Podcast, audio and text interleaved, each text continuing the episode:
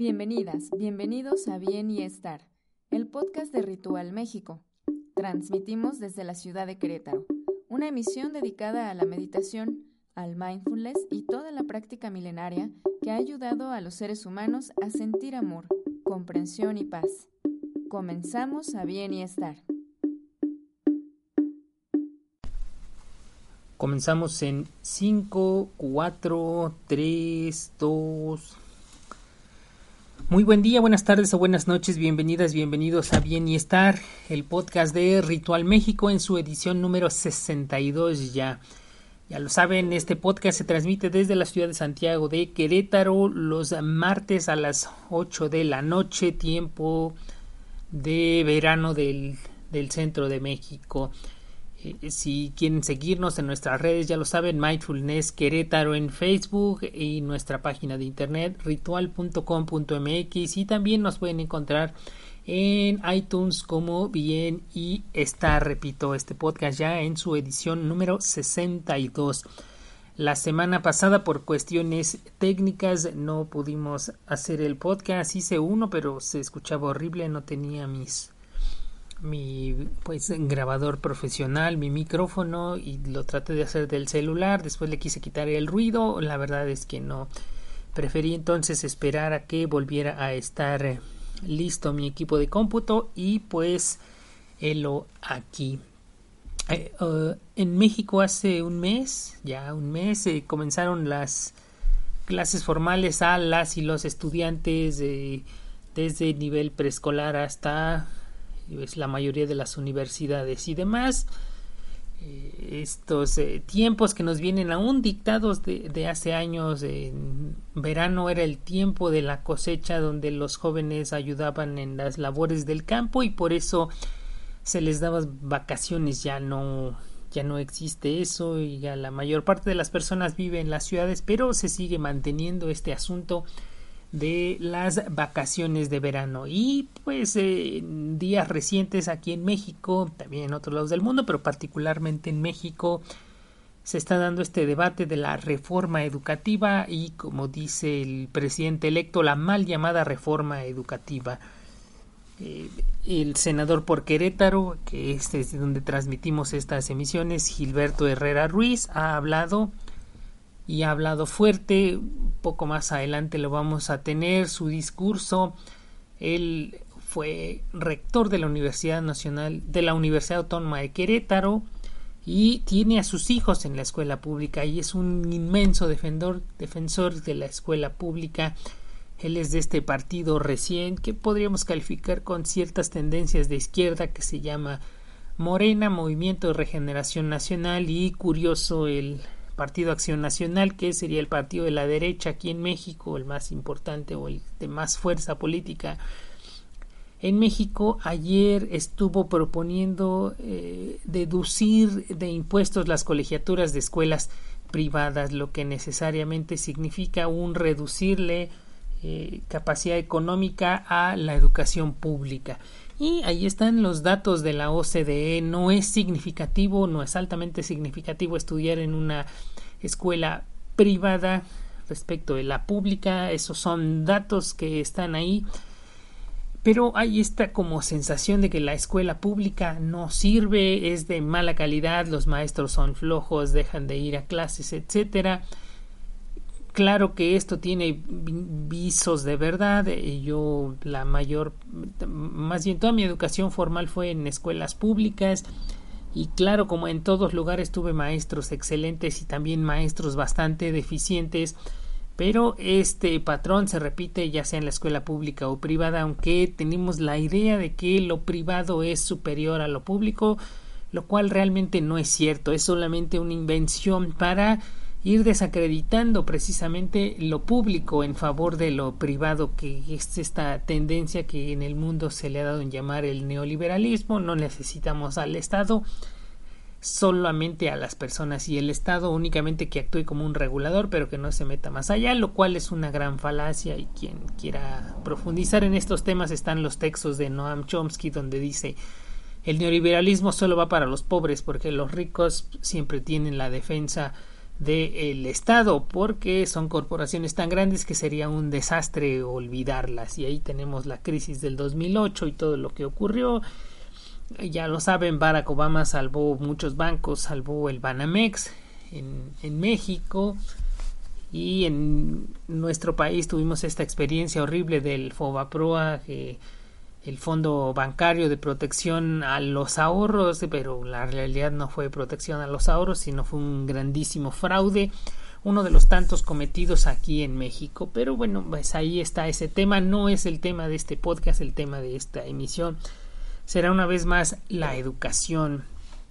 Y repito, se ha dado esta discusión en días recientes de que al parecer el partido del presidente va a erradicar esta coincido mal llamada reforma educativa que es y así lo venden lo vendió este gobierno que está por terminar por nuestros hijos por nuestros niños por lo más valioso que tiene México que es realidad sin embargo esta reforma educativa no ve la educación como algo importante sino algo única y exclusivamente basado en la evaluación. Ya lo saben, yo estudié en ingeniería y efectivamente desde la ingeniería lo que no se mide, lo que no se evalúa no es posible mejorar. Sin embargo, eh, basar una reforma educativa donde no estamos trabajando con objetos. Evaluamos, sí, eh, una producción de tornillos, evaluamos una producción de televisores, de refrigeradores, que son objetos.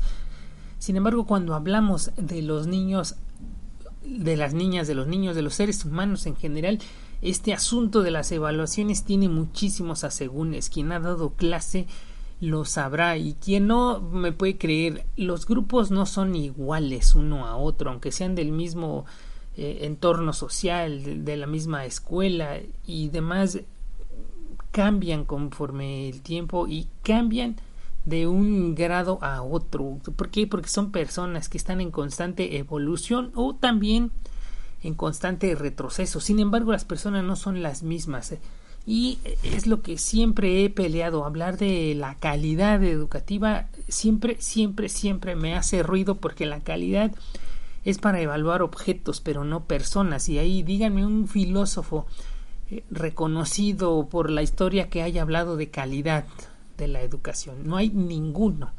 Pero este afán de ir equiparando las personas con computadoras, con objetos y demás, pues a mí, repito, siempre me hace y me ha hecho bastante ruido.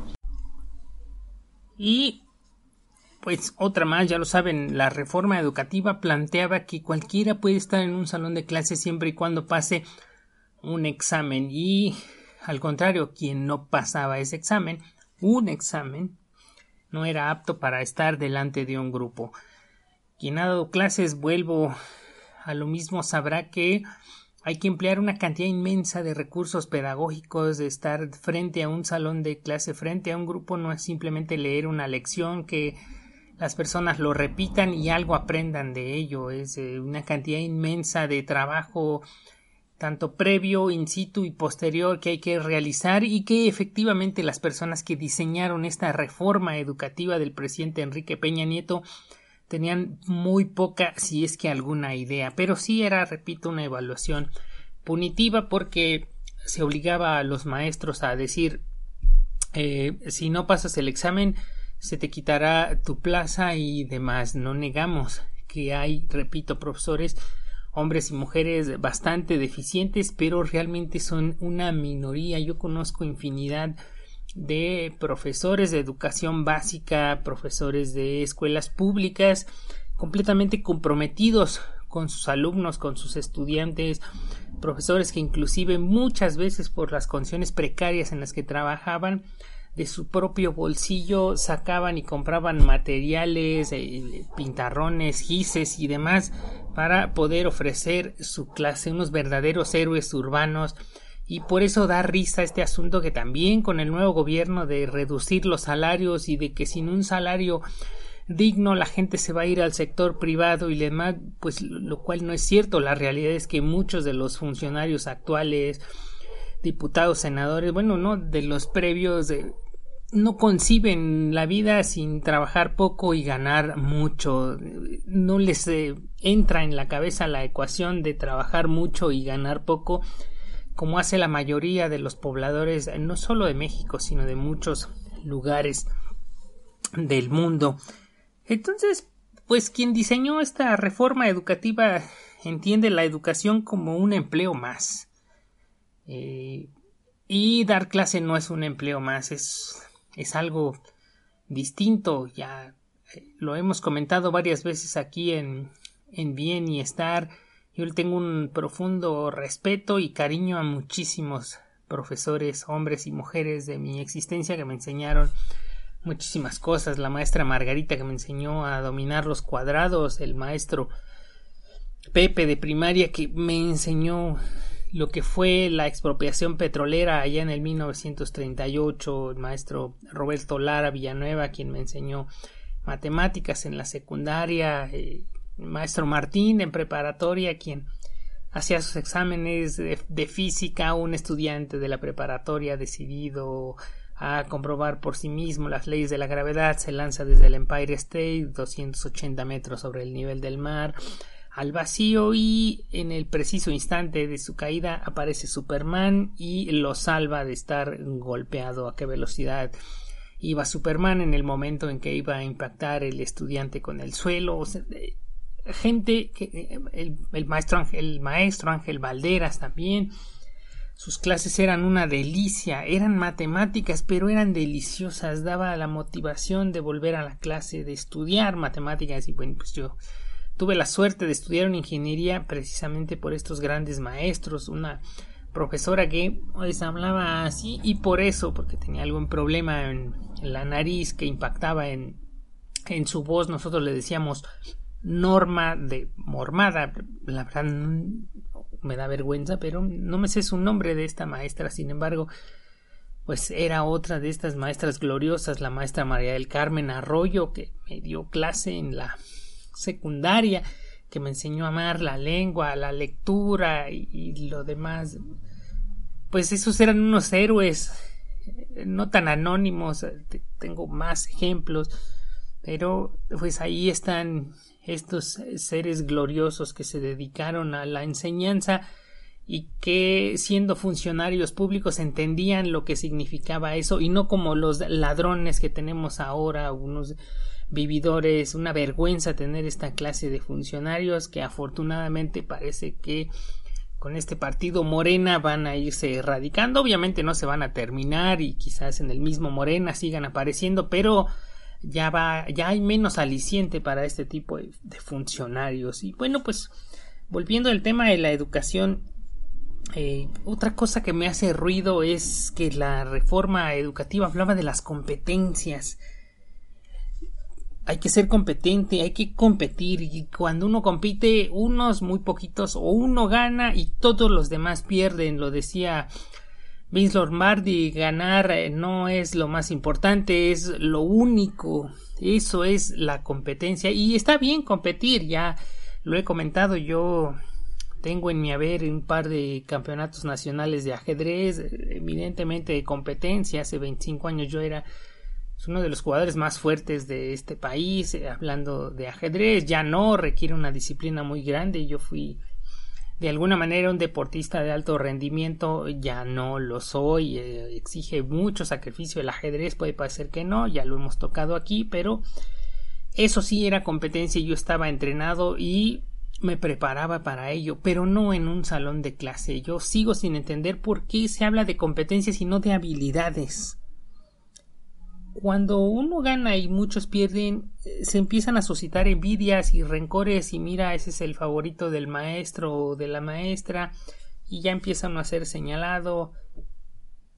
el protegido, el nerd y demás y eso va creando un entorno agresivo que para nada favorece la convivencia, existe frustración en unos y otros porque uno se frustra de que es inteligente y otros se frustran de que no lo son tanto y pues es el inicio de la pérdida de la solidaridad y al final de la comunidad. Y es curioso que llega un momento en que el profesor dice hagan equipos de cinco y discutan este tema. ¿Y qué ocurre? Quien ha estado en clase, pues ya lo saben, en estos equipos siempre hay uno que no hace absolutamente nada, muchos que hacen absolutamente todo, otros que participan un poco y demás. Y esos son los equipos. Y yo, ya con más años en mi haber, me, me lo imagino. Es como si tuviéramos un conjunto de piezas, de cuerpos, y hagan equipos y, los equipos se organizan pues como mejor se llevan y por allá hay un equipo de tres manos, un pie y una cabeza y pues la cabeza más o menos sabe qué hacer pero hay tres manos izquierdas que no saben para nada dibujar y tampoco pueden llegar al lugar de la exposición porque únicamente tienen un pie en otro lado hay cuatro cerebros y únicamente una mano derecha. Entonces pues los cuatro cerebros todos quieren participar, todos quieren pensar bien y uno le ordena algo a, un, a la mano, después llega una orden contradictoria otra vez a la mano y al final se hace un desastre, por allá hay tres bocas y dos pies, entonces nadie sabe dibujar, todos saben hablar, pero nadie entrega un producto de calidad y, pues esos son los los equipos y también se suscitan envidias porque ya saben en ocasiones o si conviene o no conviene estar con el más inteligente, etcétera. Pues ya desde ahí, ¿no? El modelo, nuestro modelo educativo, repito, esto basado en las competencias, pues es un desastre. Y siempre he pensado, ¿por qué no conocemos las habilidades? En lugar de decir eh, somos competentes, tenemos habilidades de esto.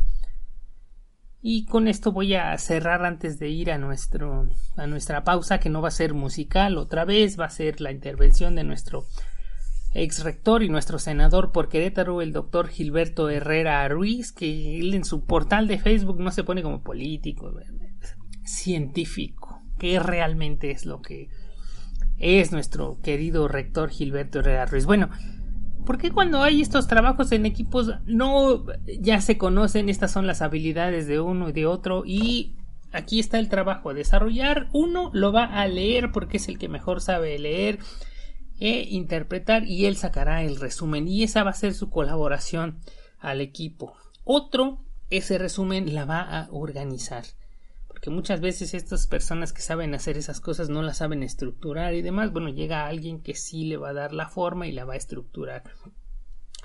Más adelante, esta información ya estructurada se le entrega a alguien que tiene habilidades de transmitir la información de manera gráfica, alguien que sabe dibujar, alguien que sabe seleccionar figuras y demás, ya sea a mano o utilizando herramientas tecnológicas. Y al final, uno que va a explicar el trabajo de todos. Este, esta persona tiene habilidad para desarrollar, sabe encontrar palabras, anécdotas y demás. Eso es un trabajo en equipo y así todos colaboran desde el ámbito en el cual son eficientes y tienen habilidades. Esto sería como un partido de ajedrez.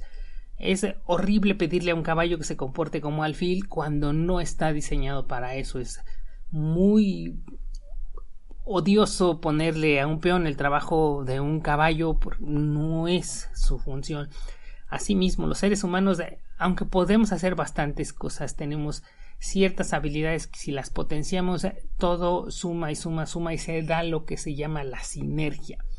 Cuando en estos trabajos por equipos que eh, si algo me fastidiaba y me sigue fastidiando es que esto no hay exponiendo y los cuatro o cinco miembros del equipo atrás del que está hablando completa y absolutamente nervioso, nadie pone atención y, demás. Pues para mí el fracaso de la de parte de esta educación que seguimos teniendo en México y muchos lugares del mundo son hagan equipos y discutan este tema.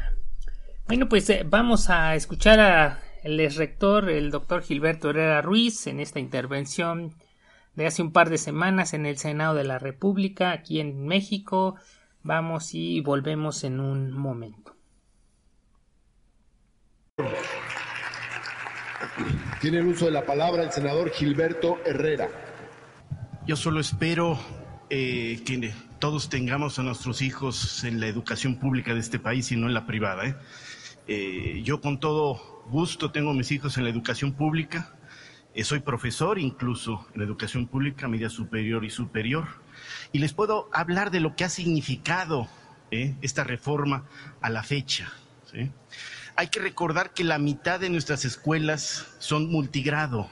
Espero que la gente sepa qué es lo que significa multigrado. Muchas veces un profesor para seis grupos escolares de seis años. ¿eh? ¿Sí? Y yo me encontré en el caminar de esas escuelas niños que estaban en tercer año de primaria y todavía no sabían leer y escribir. Niños que iban en sexto año de primaria y todavía no sabían multiplicar ni dividir. ¿eh? Y esa es la realidad de la reforma educativa a la fecha. O sea, no estemos hablando y defendiendo algo que no ha funcionado en ese momento. Fui rector también de la Universidad Autónoma de Querétaro y la admisión a la universidad es por méritos, un examen de admisión y probar si los niños o los jóvenes tienen el nivel adecuado para poder ingresar. Y los peores niveles vienen de la educación media superior, en los que se ha sostenido esta reforma educativa, que son colegio de bachilleres. No es el caso en la universidad, las prepas que tenemos, que no hay ninguna evaluación punitiva, tienen mucho mejor desempeño ¿sí? que la educación media. El Estado Querétaro es el que se enorgullece de haber cesado la mayor cantidad de profesores que no estaban dispuestos a hacer este examen. Y yo hablando con ellos son los mejores maestros que tenemos. ¿eh? No se niegan a hacer el examen por una cuestión de que vayan a reprobar. Se niegan porque no están dispuestos a perder sus derechos laborales, así de simple, y es lo que hay que platicar y discutir. Habrá cosas que se salvan en esta, eh, reforma educativa y habrá que analizarlas. No, no es la idea de decir no a todo, pero sí tenemos que empezar de cero para empezar a tener el mejor motor que puede tener este país, que es la educación pública que podemos tener. El mejor legado que le podemos tener a nuestros hijos es el roce social, que tengan la convivencia con niños, con padres de familia, sí, que apenas viven del salario mínimo. Yo creo que eso es lo mejor que podemos tener y lo que hemos hecho con esto es simplemente ir privatizando la educación y que muchos padres de familia mejor opten por la privada y no por la pública. De tal manera que yo creo que sí es momento de discutirlo y que bueno que todos estemos de acuerdo, de irnos, eh, empezar de cero, no veo el problema, pero sí hay que empezar de cero porque en estos años ha fallado.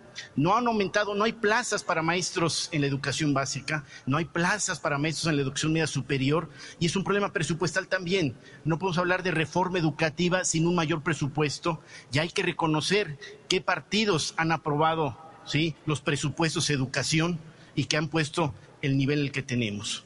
La reforma educativa como está no va a ser una solución si no hay una reforma también presupuestal que destine educación lo que este país merece. Somos de los países que menos invertimos en educación de la OSD porque no solamente es el mejor ascensor social, es el mejor motor de desarrollo que puede tener este país. Muchas gracias.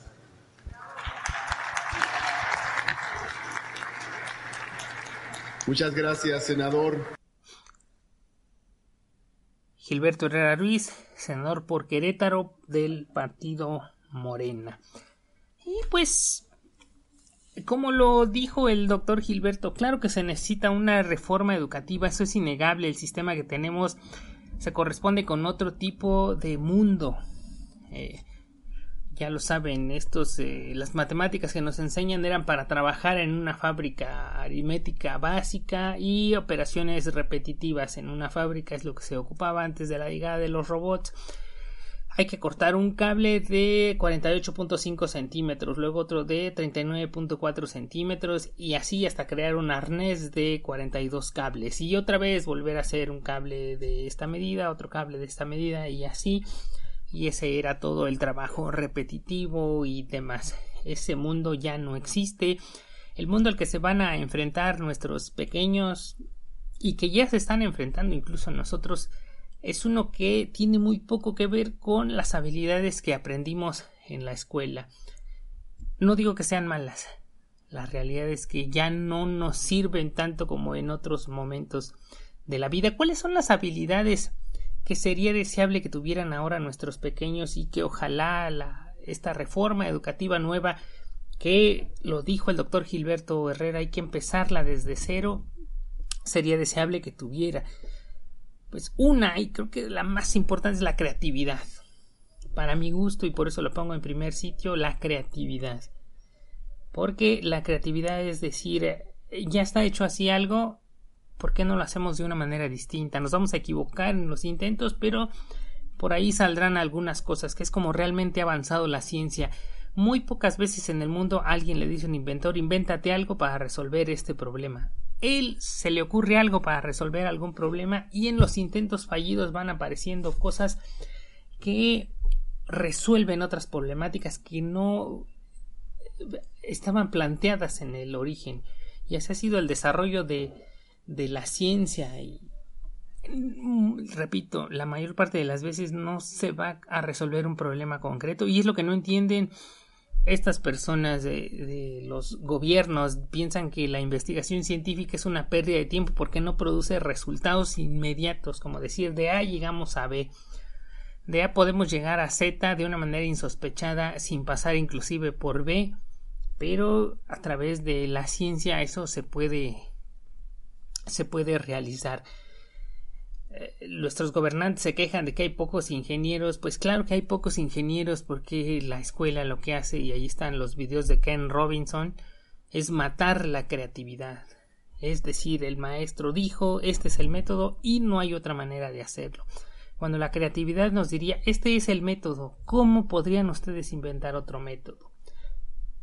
¿Quién en la escuela ha tenido una clase de pensamiento lateral? Yo no la tuve y la hubiera me hubiera gustado mucho tenerla. Y va un ejemplo de pensamiento lateral. Tenemos una caja de cerillos, lo abrimos, extraemos dos cerillos, los cerramos la caja, los colocamos encima y va el problema. ¿Cómo detenemos esta caja? ¿Cómo sostener esta caja utilizando únicamente este par de cerillas? Pues eh, sabemos que para tener estabilidad podría ser una mesa con una pata central, pero la pata tendría que ser bastante más gruesa que el ancho de un cerillo. Entonces, aunque matemáticamente sería posible, en la práctica es eh, imposible de lograr. Con dos, pues tampoco. Con tres podría ser, pero el límite son dos. Llega entonces el pensamiento lateral y nos dice coloca dos agujeros eh, en la pared, coloca ahí los cerillos y ahí se va a sentar nuestra caja de cerillos. Pocas veces alguien lo piensa así, pero es parte de los ejercicios de pensamiento lateral. ¿Cómo inventar nuevas soluciones a un problema que parece ser solo tiene una solución? Y, así es como ha avanzado el mundo. Pues creo que en las reformas educativas del presidente Peña no viene nada de creatividad ni del pensamiento lateral. ¿Cómo fomentamos la comunidad de nuestros entornos? choca de frente con este asunto de las competencias. De vamos a competir, de que va a ganar uno, de que van a ganar unos pocos y la mayoría va a quedar, como lo decimos anteriormente, frustrada porque no consiguió llegar a ser a los ganadores. Y eh, ya lo saben, la educación que tenemos ahorita está basada en las habilidades de de lectura y de físico matemáticas y hay muchas personas que son muy buenas realizando trabajos manuales realizando comida expresando cosas a los demás como los artistas y demás pero son bastante deficientes en las habilidades matemáticas y demás sin embargo pues ahí viene cuánta matemática sabe un Luis Miguel un Alejandro Fernández artistas de talla internacional pues creo que muy poca. Pero tienen esta habilidad de transmitir otro tipo de emociones a las personas. Que tantas matemáticas sabe Diego Maradona o, Leonel Messi o Cristiano Ronaldo o estos o cualquier deportista de élite que me pongan, pues, creo que muy poca, pero tienen la habilidad de saber transmitir con su cuerpo y con sus habilidades motrices un sentimiento que de otra manera o utilizando matemáticas, física y demás sería imposible de, conectar con millones de personas o si no imposible muy complicado. Y es esa teoría de las inteligencias múltiples de Howard Gardner que hasta donde entiendo en la nueva reforma educativa no viene absolutamente para nada contemplada. Cuando resolvemos un problema la mayor parte de las veces hay que estructurarlo, encontrar la solución, de manera que otros puedan aprovechar la solución que encontramos y no tengan que pasar el tiempo encontrando la resolución que nosotros hallamos. Bueno, eso se llama pensamiento algorítmico. Como tenemos un problema, lo desensamblamos en sus partes, lo resolvemos y mediante una serie de pasos ordenados lo resolvemos. Eso es lo que es un lenguaje de programación. en muchas escuelas del mundo ya están enseñándole programación a los pequeños, incluso desde el kinder. Digo, no van a salir de kinder o de educación preescolar programando una computadora, pero los fundamentos, o sea, lo que es la lógica que subyace a los programas. Eh, en muchas eh, tareas tenemos que hacer una secuencia ordenada de pasos A, B, C, D. Un ejemplo muy burdo y muy sencillo. Si yo quiero salir a la calle de mi cama, generalmente encima de la cama, eh, estamos descalzos, no, no tenemos los zapatos, entonces la secuencia ordenada de pasos es me bajo de la cama, coloco los pies descalzos en el suelo, busco mis zapatos, me coloco el pie izquierdo, el pie derecho, después los abrocho y ahora sí puedo salir a la calle. Eso es una secuencia ordenada y muy bien definida de pasos. Pero, ¿qué pasaría si alguien este, sale sin los zapatos y ya en la calle se los ata? ¿O cómo sería posible atarnos los zapatos antes de colocarlos en nuestros pies? Bueno, eso es pensamiento algorítmico. Es, repito, la secuencia ordenada de pasos para resolver un problema que puede ser así de burdo como ponernos los zapatos o una cosa tan compleja como un Windows, un eh, Safari, que, son estos lenguajes de la Mac y, y, demás. Entonces, ahí está el pensamiento ordenado y estructurado que sería deseable aprender desde muy pequeños y que hoy también está ignorado en las reformas educativas. Bueno, pues eh, bien y estar es un podcast de manejo y control de las emociones. ¿Qué materia escolar nos enseña a controlar las emociones, a realizar estos ejercicios de respiración, de estar en el presente, de no angustiarnos por lo que va a ocurrir en el futuro, ni preocuparnos por lo que ya ocurrió en el pasado? Nada de esto viene en la nueva reforma educativa. También tendría que ver con cuestiones alimenticias con tenemos un cuerpo, cómo utilizar de la mejor manera el cuerpo que tenemos y también sabiendo elementos de fisiología y de cómo funciona nuestro cuerpo podemos tanto evitar enfermedades como si ya tenemos la enfermedad erradicarla y pues ahí hay hablando otra vez de las emociones pues los descubrimientos más recientes de cómo funciona el cerebro hablan de la amígdala, del hipotálamo, del hipocampo y de estos centros que dependiendo que con el estrés se agrandan y con la meditación eh, se perdón con el estrés se achican y con la meditación se agranda pues tenemos una mejor calidad de vida si entendemos cómo es que funciona nuestro cuerpo nada de esto está en la reforma educativa no está la alimentación. Ya lo saben por un lado dicen que con la reforma educativa los senadores de la legislatura pasada protegen a los niños, pero al mismo tiempo impidieron que la Coca-Cola, la Kellogg's y estas grandes empresas multinacionales pusieran un etiquetado distinto que dijera lo mismo que dicen los autos, el consumo de, el abuso del consumo de este producto es nocivo para la salud y más en los menores de edad, ya lo saben, un plato de sucaritas o de estos de cereales que se anuncian como para niños o los yogures pequeños bebibles tienen una cantidad inmensa de azúcar que lo único que están haciendo a nuestros pequeños es predispuestos a la diabetes a una edad bastante temprana. Bueno, eso también lo impidieron los senadores mismos que dicen que defienden a los niños y defendieron la reforma educativa. La reforma educativa tampoco habla de la convivencia ciudadana, del respeto a nuestro entorno, pero tampoco el respeto a el medio ambiente. Se habla por ahí de ecología y demás, pero esto no es una parte integral.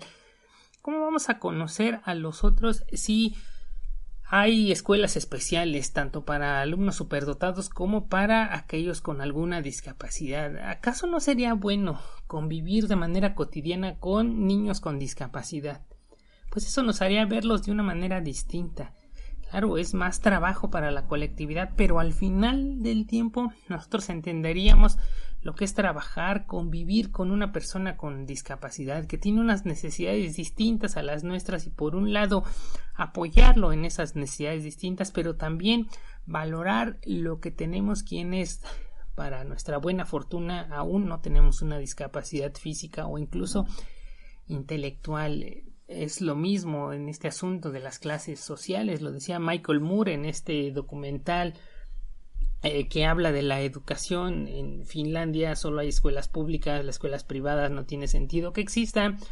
¿Y qué ventajas tiene esto también? Como van ahí muchas clases sociales, cuando son grandes es difícil que un empresario fastidie al que fue su compañero de escuela porque lo conoce desde pequeño y conoce de alguna manera sus necesidades eh, muchas veces desde emocionales, físicas, económicas y, demás. Bueno, nada de eso está contemplado en esta reforma educativa. ¿Cómo fomentar los valores si no convivimos con los valores? Se habla mucho de educación en valores y demás, pero creo que lo mejor sería enseñar los valores con la aplicación de los valores in situ y esto se podría lograr en muchos salones de clase, cosa que desgraciadamente no ocurre.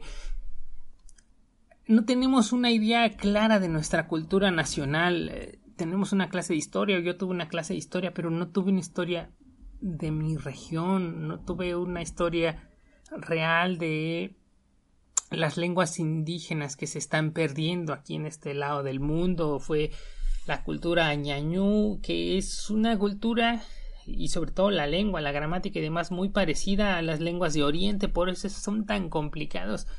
Cuando yo escucho a las eh, oriundas de Amialco y demás hablar en la calle, pues me causa entre emoción, pero también una cierta envidia, un dejo de envidia, que yo no puedo hablar como ellas en esta lengua que, que se escucha hermosa. Bueno, desde mi subjetividad yo la escucho linda, entonces hay veces como que pues solo me acerco y trato de escuchar lo que dicen hablando con sus teléfonos móviles estas indígenas que mayoritariamente son ñañús o otomís otomianas y algunas nahuas, pocas, pero algunas. ¿Por qué? Porque sí, exacto, es importantísimo aprender el inglés y demás, porque allá puede estar nuestro futuro. Pero también en nuestras raíces están el náhuatl, están las lenguas mixtecas y repito, de este lado del mundo está como el purépecha o el ñañú, que sería lo que nos tocaría aquí en Querétaro. ¿Por qué despreciar estas lenguas, estos saberes, estas lenguas que dicen un montón de cosas en su misma lengua? Eh, en ñañú no recuerdo eh, Arsana, creo que se dice la luna, pero hay otro sinónimo que la luna quiere decir nuestra madre grande o nuestra abuelita querida, una cosa así hermosa, es como la luna y ya, ¿no? Es incluso poético este asunto de las lenguas originarias y también algo importantísimo. También cuando hablo de las emociones, ¿por qué no sabemos producir emociones? Y eso solo lo puede dar el arte. Y, un ejemplo sencillo, la poesía.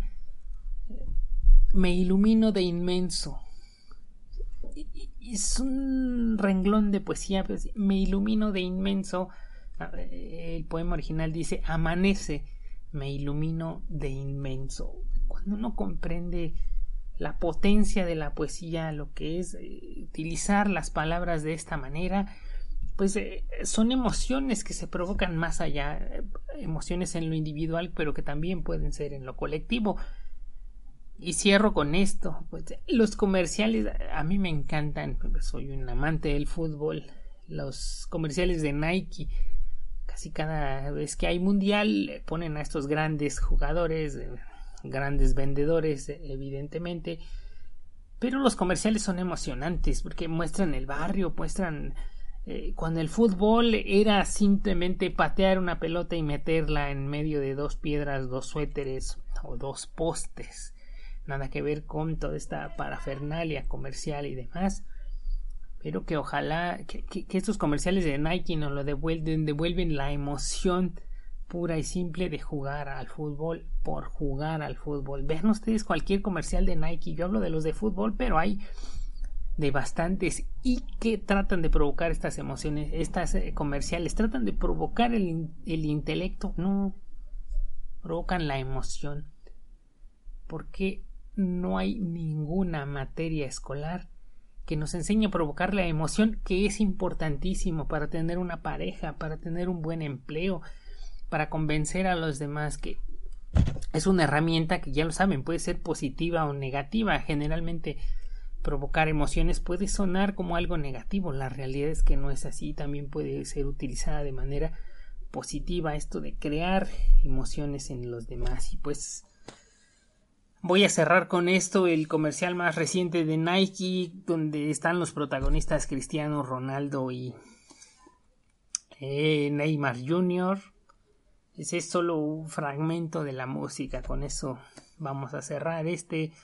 El comercial se llama Winners Stay, Stay On. Los ganadores persisten.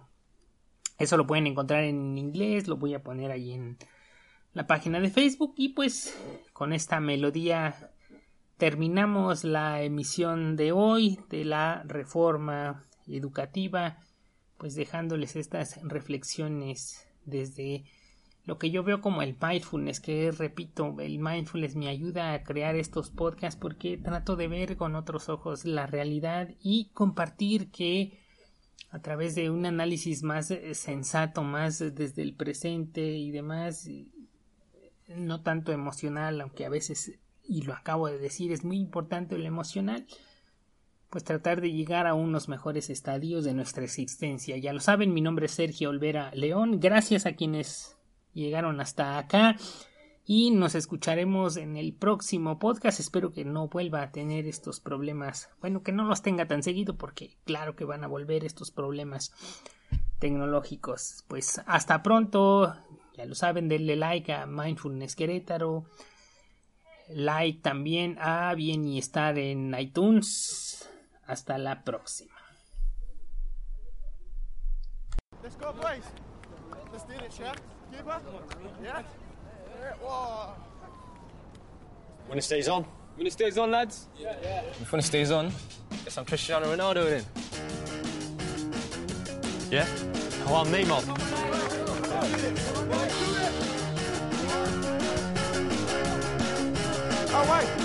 You know I try Journey. so hard, but I think you don't see because I'm moving so fast. We call it rock and rolling. My weapon seems because you're on to me. You are impossible to be. You're always fake You're. Oh, oh, oh, oh, it's a lizard. Oh, oh, oh, it's a lizard. Oh, oh, oh, it's a lizard. Don't let you a I do you feel my Neymar will never do that.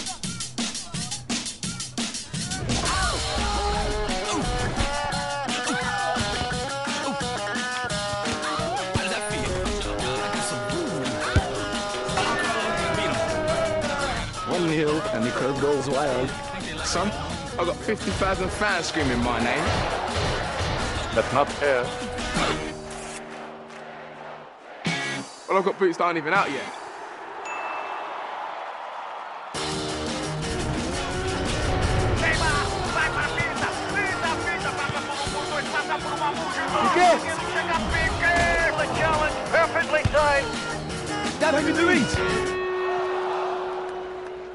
Olha Davi Luiz. Você tem é uma peruca feia. Iniesta! You mean Iniesta? Oh, oh, oh, listen, listen, oh, oh, oh, listen, listen, go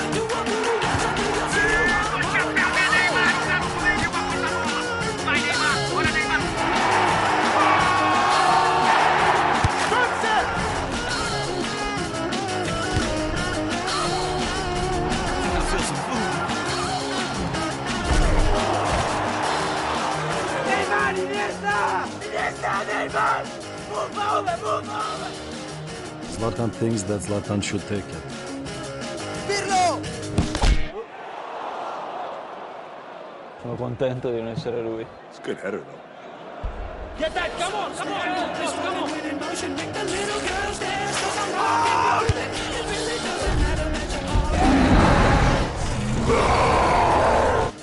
It can't be the hope.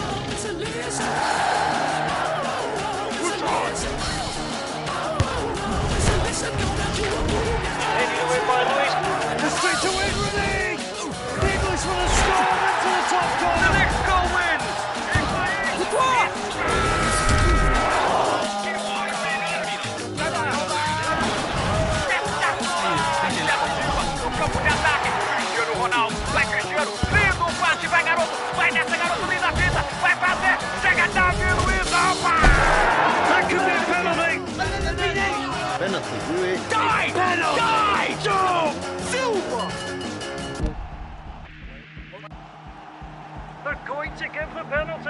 Cristiano Ronaldo.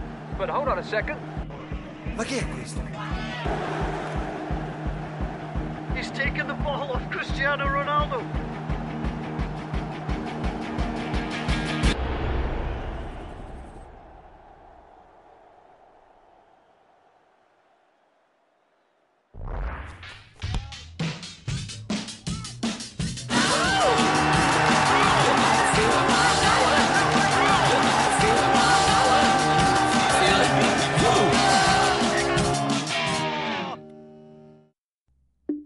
Sido todo. Agradecemos que hayan escuchado esta emisión. Recuerden que nos encuentran en iTunes como Bien y Estar. Les invitamos a darle me gusta a nuestra página de Facebook Ritual México. Esperamos contar con su presencia auditiva en el próximo podcast de Bien y Estar. Hasta entonces.